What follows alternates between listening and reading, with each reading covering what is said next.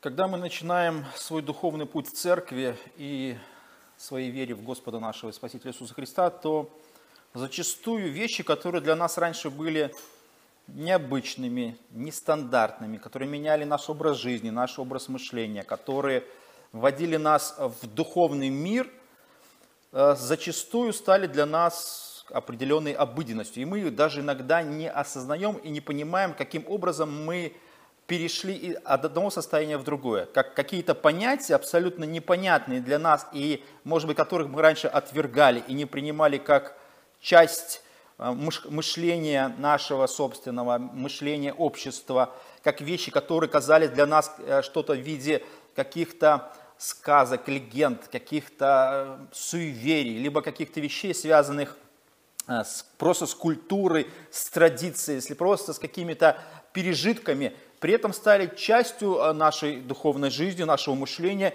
и не просто нашего мышления, а стали полноценной жизнью э, любого христианина. И таким из понятий в нашей жизни стало такой же, такой же термин, как воскресенье. Воскресенье – это необычное слово. Оно необычное, вот, вот все, что необычно в Библии, оно все необычное, или сама Библия необычная. Потому что даже само понятие Библии, оно а, необычно, потому что люди зачастую а, задают всегда один и тот же вопрос. Как человек, который вроде бы уже обладает определенным сознанием, мышлением, образованием, он верит в то, что то, что Библия сама по себе, которая написана людьми, обычно люди так и спрашивают, ну люди, э, Библия же написана людьми, мы говорим, да, люди, Библия написана людьми. И при этом а, мы говорим, что это Слово Божье. И вот тут уже определенное получается а, непонимание или отвержение. Вот как раз даже вот в этом понимании. Кажется, вроде бы книга, физическая книга, написанная физическими жившими людьми, и при этом она является Словом Бога. То есть Бог проговорил или Бог сказал, то есть она божественная книга, необычная книга. Это не книга, которая, как из многих других книг, которая стоит на наших полках, и которых мы читаем, пользуемся, изучаем. Нет.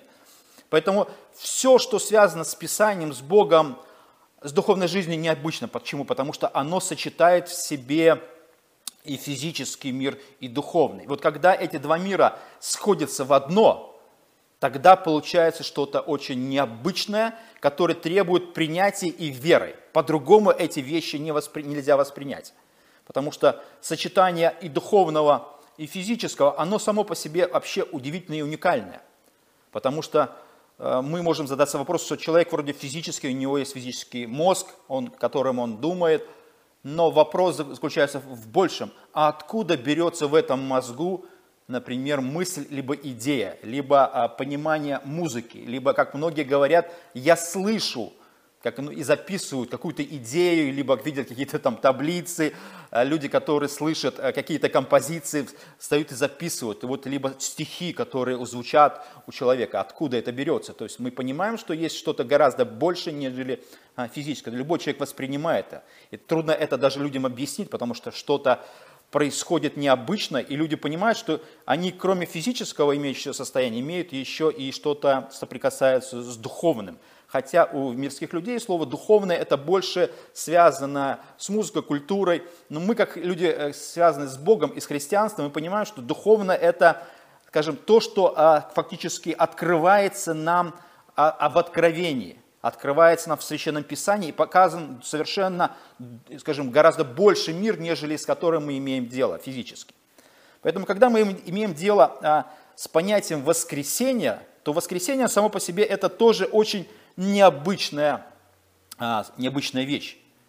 Потому что когда люди, живущие в этом мире, естественно, у них возникают вопросы о смысле жизни, о продолжении жизни.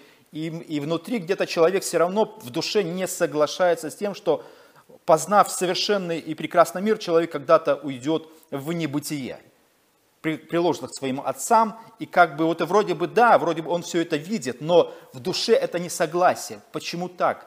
Родившись и познав, э, скажем, великое, или быть частью этого а, процесса жизни, ты вдруг становишься отчужденный от этой жизни, ты становишься мертвым, фактически а, отвержен от живых фактически, исключаешься из общества живых, это противоестественно. Даже в обычном обществе, когда кто-то погибает, либо умирает по тем или иным обстоятельствам, мы э, воспринимаем это как трагедию. Человек ушел из общего, общего состояния жизни, из вот этого общения, из жизни людей, с которыми он только что а, принимал участие. Это противоестественные вещи. Это люди с этим не готовы согласиться. Люди все-таки где-то даже неверующие, они противостоят этому чувству и пытаются а, запечатлеть, либо увековечить, либо как-то поставить какую-то точку в продлении этой жизни в виде каких-то воспоминаний, в виде каких-то символов, в виде памятников, в виде а, каких-то вот вещей, которые продолжат эту жизнь.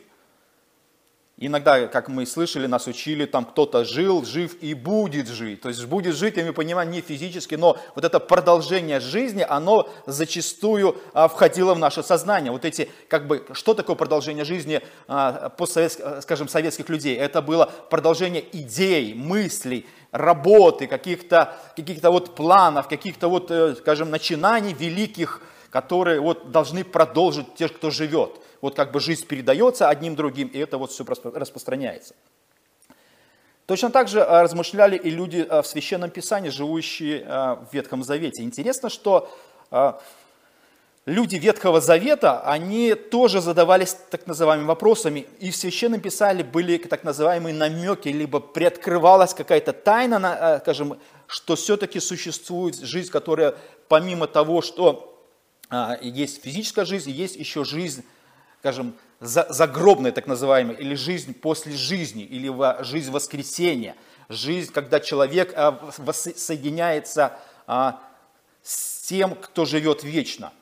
Не просто тот, кто живет вечно, он живет, а все остальные как бы уходят в небытие или растворяются во Вселенной. Нет. Но люди все-таки понимают, что тот, кто живет вечно, он им открывает а, скажем, что-то такое необычное, что не присущно а, человеческому существованию. То что люди живут, они видят начало и конец, и при этом они не понимают, а что дальше? Или как, как обычно задают люди себе вопрос, а что за, за загробной как бы доской, либо что а, вот дальше следует за вот этим состоянием. И людям, как бы, люди проявляют такой, скажем, интерес, потому что интерес, он не просто интерес, ну, как бы просто из любопытства, нет. Вопрос касаемый скажем, твоего, твоей жизни дальше, или твое продолжение, или вот как твой, твоей карьеры, или твоей судьбы, или во сколько ты будешь жить. Вот никому из нас не сказано, когда когда мы умрем. То есть мы не знаем дат, даты своего перехода, а, скажем, Господу и воссоединения а, с Ним в вечности. Мы этого не, не знаем, но мы знаем, что этот день наступит, и при этом а, у христиан, в отличие от э, людей Ветхого Завета, существует определенная уверенность а, уверенность в том, что то, что они ожидают, это что-то, скажем, несравненно прекрасное. В Ветхом Завете, например, а, в книге Исаия, 26 главе, 19 стихе сказано следующее.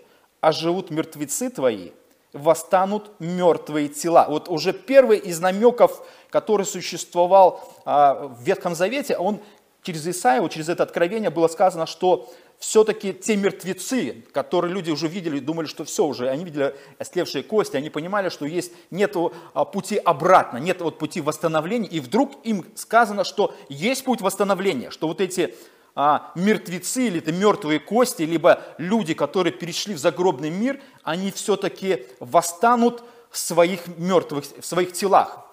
Поэтому написано, восстанут мертвые тела. То есть что-то уже будет опять процесс обратный. Это, это процесс противоестественный, это процесс неестественного бытия человека. Это то, с чем человек, сталкиваясь, он, а, скажем, в своем сознании видит а, скажем, совершенно другую реальность, но ему также еще, кроме этого, сказано, что есть та реальность, которую ты испытаешь в будущем. То есть будущее это что-то такое, что еще не пришло, но ты должен а, быть частью а, уже как бы в перспективе, либо присоединиться мысленно а, к этому процессу. Или, например, в книге Даниила, 12 главе, 2 стихе сказано, «И многие из спящих в прахе земли пробудятся, одни для жизни вечной, другие на вечное поругание и посрамление». Вот тут тоже а, откровение через Даниила Бог говорит, что вот есть этот процесс, который скажем, следуют за противоестественным состоянием мысли жизни. И человек вот как бы приобретает вот эту долгожданную надежду через то, что так существует ли жизнь после жизни, или существует жизнь за гробовой доской. И Священное Писание в Ветхом Завете людям Ветхого Завета говорило, что, говорили, что существует. И мы видим, что когда пришел Иисус и начал свое служение, то уже у иудеев сформировалось определенное представление и понимание того, что есть воскресение мертвых. Хотя не у всех было такое, такое э, учение или понимание, и было вот такое противостояние. Одни отвергали воскресение, в будущем воскресение в телах, а другие говорили, что нет. Так как Бог дал намек, либо открыл вот эту небольшую картину, как мы читали из Исаия или из Даниила, то есть существует жизнь после, после жизни. И мы читаем а, в Евангелии от Марка, 12 главе, с 18 стиха, «Притом пришли к нему садукеи, которые говорят, что нет воскресения, и спросили, говоря». То есть вот существовало определенное, вот, скажем, противостояние. Это, можно сказать, на сегодняшний день существует и э, в современном обществе, когда христиане говорят людям о воскресении из мертвых, или говорят христиан, э, людям, неверующим, о воскресении Христа. Когда мы празднуем Пасху и говорим о том, что Христос воскресе, воистину воскресе. И даже неверующие поддерживают этот тезис, но больше, скорее всего, как традицию, либо как какое-то а, религиозное, а, просто какой-то религиозный праздник, не более того и идейно и внутри вот этого противостояния все равно существует, потому что можно заметить, слово «садукея» заменить слово «неверующий». И пришли к нему неверующие и говорят, что нет воскресения, и спрашивают.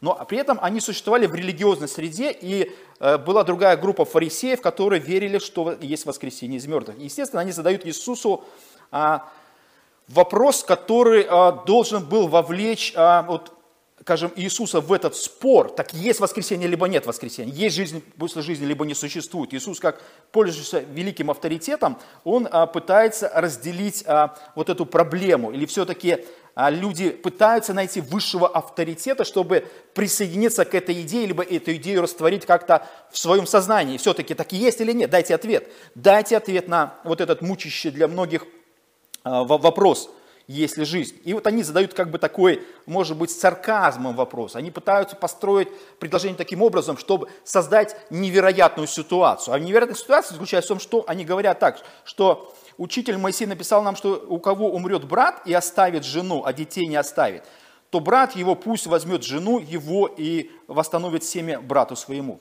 Было семь братьев, первый муж взял и умирая не оставил детей, второй ее э, муж тоже э, умер, и не оставил детей. Также и третьи, братья ее, э, брали ее за себя семеро и не оставили детей. То есть они усложнили проблему до, до, до очень э, большой степени. Они еще не просто говорят так, они ставят, а, скажем, в религиозную зависимость вопрос воскресения или вопрос жизни.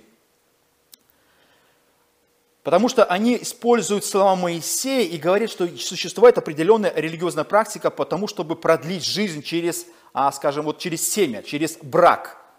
И вроде бы э, э, брак есть, а, но продолжения либо жизни нет. И они вот переводят вот эту жизнь, которая все-таки заканчивается с тем, что вот ничего не получилось, женщина оказывается бесплодной, мужчины не могут ей ничего в этом помочь, религиозная практика помочь в этом вопросе не может, потому что они, как не ступая с ней в брак, ничего не получается. Детей нету, продолжения рода нет, и слова, которые написаны в книге Моисея, не исполняются. У кого э, брат умрет, и оставит жену, а детей не оставит, то брат пусть возьмет жену его и восстановит семя братом. То есть фактически они блокируют вообще саму жизнь через вот этот пример. Но, а к чему, к чему они, они выходят? Они как бы говорят, если а, Моисеевая практика, либо практика закона не работает и показывает, что есть вероятность того, что жизнь в принципе и не будет, жизнь не наступит, то они переводят этот а, момент как бы издеваясь, либо как бы не понимая, что есть э, жизнь, и при этом вот логика их, она такая абсурдная, но она такая с определенным сарказмом присутствует в их, в их вопросе. Итак, в воскресенье, когда воскреснут, кого из них будет она женою? Ибо семеро имели ее женой. То есть это вообще ну, абсурд, абсурд абсурдов, как, как это так? Так вот, как бы ответь на вот такой а, вопрос, он нестандартный, он необычный. И если вы говорите, что как, как логика э, значит, садукеев, либо людей, которые не верят в воскресенье, Итак, в воскресенье, в котором вы верите или вы говорите, как тогда будет? Вот как вы будете разбираться в воскресенье, мужья и жены, да? Будете ли вы делить эту женщину? Как это вообще все будет происходить? Как вы будете друг друга называть? Это вообще интересные вопросы, потому что я думаю, что и в церкви люди, верящие в воскресенье, они тоже задаются вопросом а, следующего плана. Я слышал, например, а будем ли мы узнавать друг друга? А встретимся ли мы, вот как в обычной жизни, в церкви, друг с другом? А муж и жена узнают друг друга, они будут вместе, если они, например, верующие, да? А будут ли с ними рядом эти верующие дети, либо внуки, либо вот что-то такое? А когда они будут в вечности, эти верующие, муж и жена, то как они тогда будут существовать, как уже как муж и жена, или как что? Как, как, в каком, в каком, а, скажем, уже совершенно другом статусе они будут существовать? Все эти вопросы, естественно, людей интересуют. Но фарисеи спросили это как издевательство, либо как определенный сарказм. Но Иисус, Иисуса это не смутило, и Он, а, в принципе, скажем, подтверждает, либо открывает им а, то, что как, как бы существовать, как бы приоткрывая. Он не дает полного ответа, потому что на этом неполном ответе, либо на этом приоткрывании люди строят различные догадки. Иисус говорит следующее. Иисус сказал в ответ, этим ли а, приводились вы в заблуждение, не зная Писания, ни, ни силы Божьей. То есть они, а, как, как а, люди неверующие, они, во-первых, вроде бы знают Писание, но при этом а, сила Божия, либо сила Писания, либо сила откровения никак не воздействует, например, на сознание судукеев. Они остаются неверующими, они остаются э, людьми те, теми, которые не верят в воскресение. Иисус говорит, что вы как бы сталкиваетесь а, с процессом жизни, который открывается в, спис- в Священном Писании, как и мы свидетельствуем неверующим людям, как когда-то Писание свидетельствовало нам, людям неверующим. И мы э, соприкасались с жизнью и все-таки думали, так все-таки существует а, жизнь после смерти, либо не существует. И потом, когда мы стали христианами, мы вполне, скажем так, каким-то естественным образом, вот произошел переход от состояния неверия в состояние веры. И, и любого христианина сейчас спросить, а есть ли жизнь после там, смерти, все говорят, что за глупый вопрос? Что за глупый вопрос? Хотя раньше он звучал вот как у, суд, у, суду, у судукеев. Судукеи, которые не знали силы Божьей, и судукеи, которые не знали Писаний. Вот мы не знали Писаний, и мы не знали силы Бога, и при этом для нас это был, кажется, какой-то абсолютный абсурд. Ну что-то произошло необычное, и необычные вещи для нас стали обычными. И кажется, абсурд для нас стал жизнью, надеждой, верой, частью нашей жизни. Иисус говорит следующее. А, Ибо когда из мертвых воскреснут, Он подтверждает то, что вот а, всех, всех мучило. Так вот, будет воскресенье? Нет, Иисус говорит, будет воскресенье. Разве не читали вы в книге Моисея, например, он им, а, например, вот следующий пример говорит, потом вернемся к тексту. Он им говорит там, что Разве вы не читали э, в книге Моисея, вот, вот он ссылается именно на силу Писания, о том, что Писание говорит, и в этом Писании, оказывается, можно разглядеть очевидные вещи, вещи воскресения. Разве не читали в книге Моисея, как Бог при купине сказал а, ему, «Я Бог Авраама, и Бог Исаака, и Бог Иакова». Вот Моисею Бог дает откровение.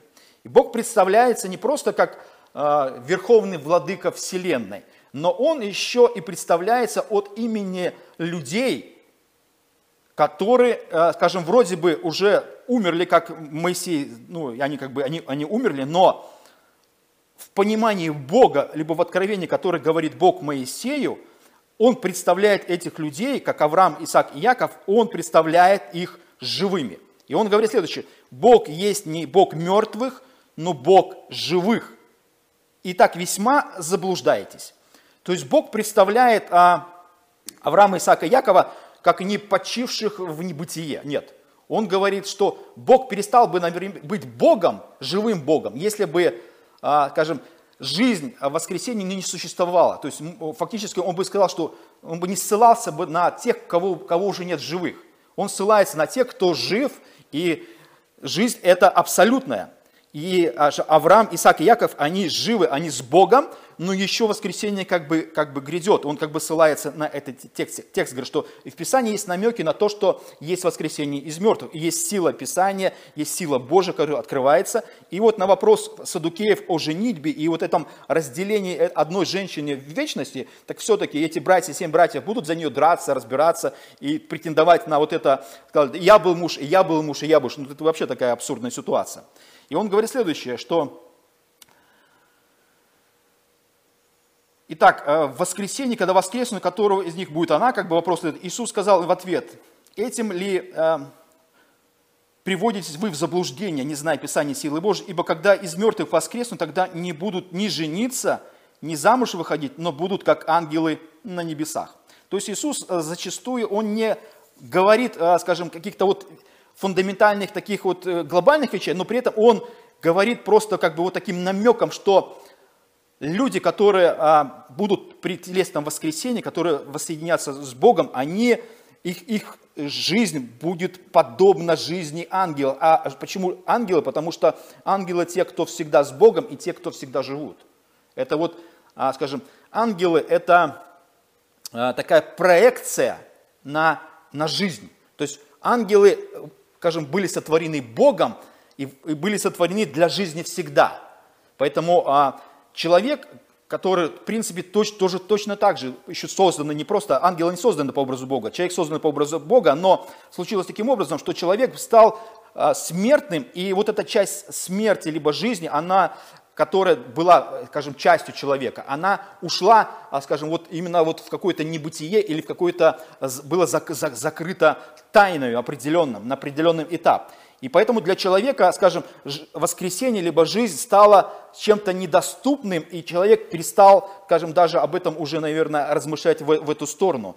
Поэтому Иисус напоминает и переводит человека из состояния вот жизни, либо э, жизни физической, в состояние духовного размышления, когда мы воссоединяемся, а, скажем, с объектом, который представляет себя жизнь, а это ангелы. То есть он говорит, что вы будете в будущем не жениться, не выходить замуж. Забудьте про вот эти разборки и про вот эти вопросы. Я не знаю, как это вообще будет. Иисус как бы в принципе и не ответил на этот вопрос. Как это вот мы будем? Мы будем бестелесные, а, ангелы э, не бестелесные, бесполовые. А, а я был, например, в этой жизни а, мальчиком, а кем я буду? Я, значит, буду оно, а девочка была, я была сестрой и стану оно. Вот это как все вопросы, они все равно остаются. Иисус в принципе не отвечает, он не, он не говорит о том, что он говорит, что не будут жениться, но это не значит, что вот половой, половой вопрос, он куда-то вообще испарится, либо не испарится, вообще непонятно. Вообще непонятно. То есть мы, мы не можем себе представить, как, как это будет. Вроде бы в теле мы были мужском и женском, а при этом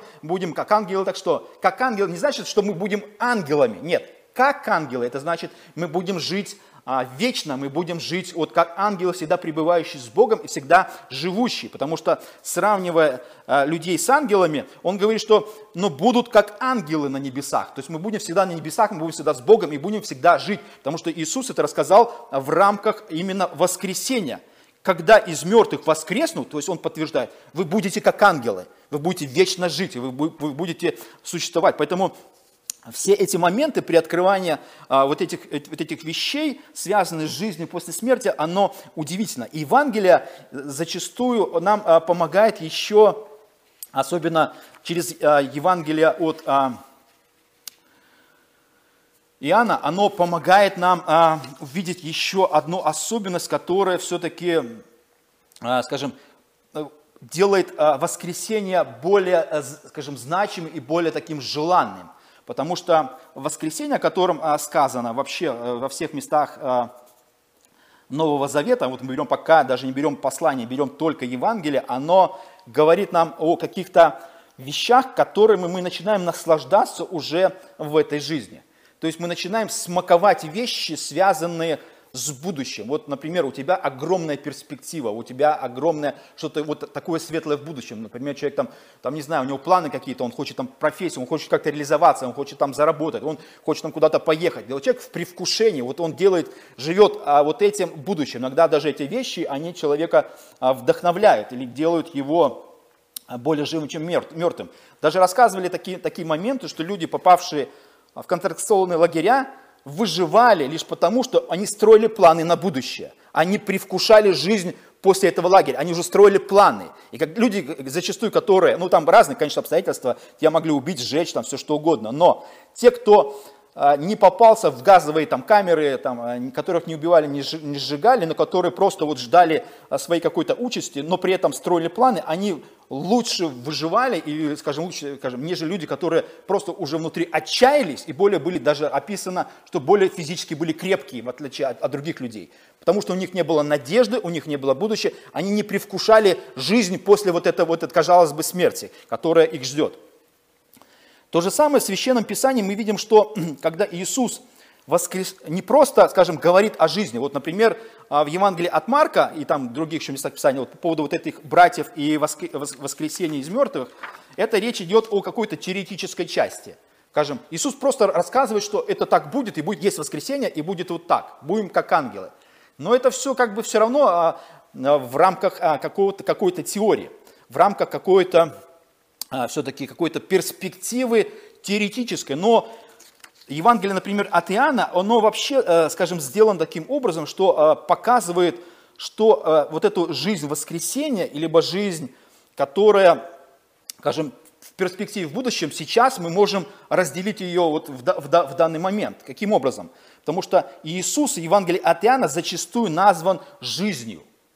И я жизнь, и даю вам ее. То есть он уже, а, скажем, ассоциируется в глазах Иоанна и в том плане, что он является самой жизнью. И не просто жизнью, а жизнью такой практической. Потому что когда мы приходим а, к моментам, где Иисус воскрес, воскрешает людей физически умерших, то мы видим, что это уже не просто теоретическая часть спора о том, как что-то будет в будущем. Нет, это уже вопрос о том, что существует жизнь, и я сейчас вам покажу, как это работает вот здесь, а, скажем, вот в практической, скажем, такой лаборатории, как иногда люди испытывают какие-то вакцины, что-то делать для того, чтобы жизнь дальше а, существовала, как-то блокировать какие-то а, болезни.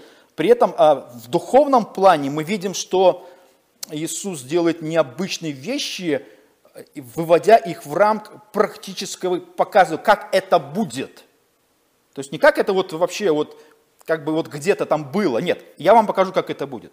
И, например, история воскресения а, Лазаря – это вообще удивительная история в плане того, что мы видим Лазарь, который болеет. Это друг Иисуса. Сестры послали за Иисусом, чтобы Иисуса предупредить, и чтобы он быстрее пришел, чтобы оказать вот какое-то, скажем, исцеляющее воздействие на Лазаря.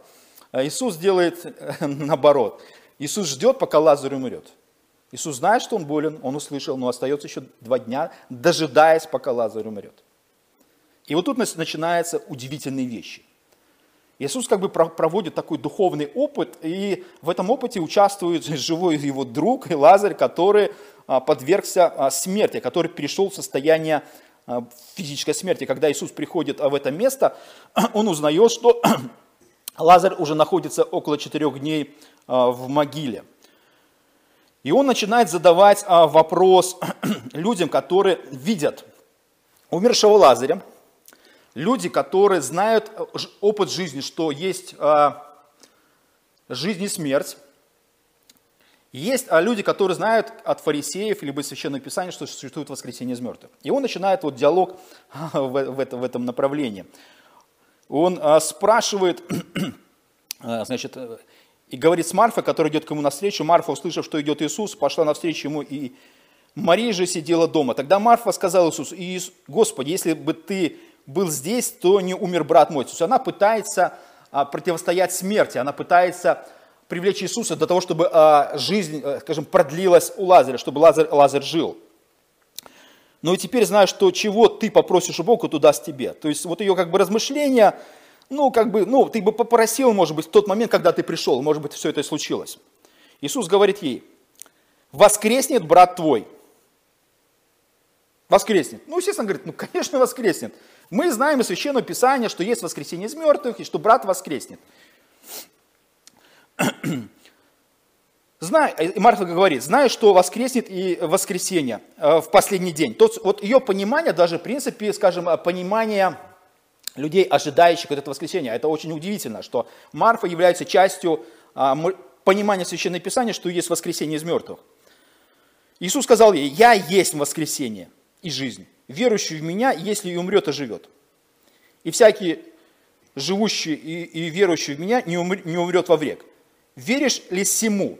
То есть он вообще вводит ее а, в такое заблуждение как бы провоцирует ее, чтобы она все-таки понимала, что кроме а, того, что жизнь есть еще и за, а, скажем, за другой стороной, в будущем веке, как, как в Писании говорится, век, век, будущего, век, век будущего, либо Царство Божие, либо то, что существует уже э, за порогом, порогом перехода человека от, от, жи, скажем, от жизни через его физическую смерть к, к воскресению из мертвых.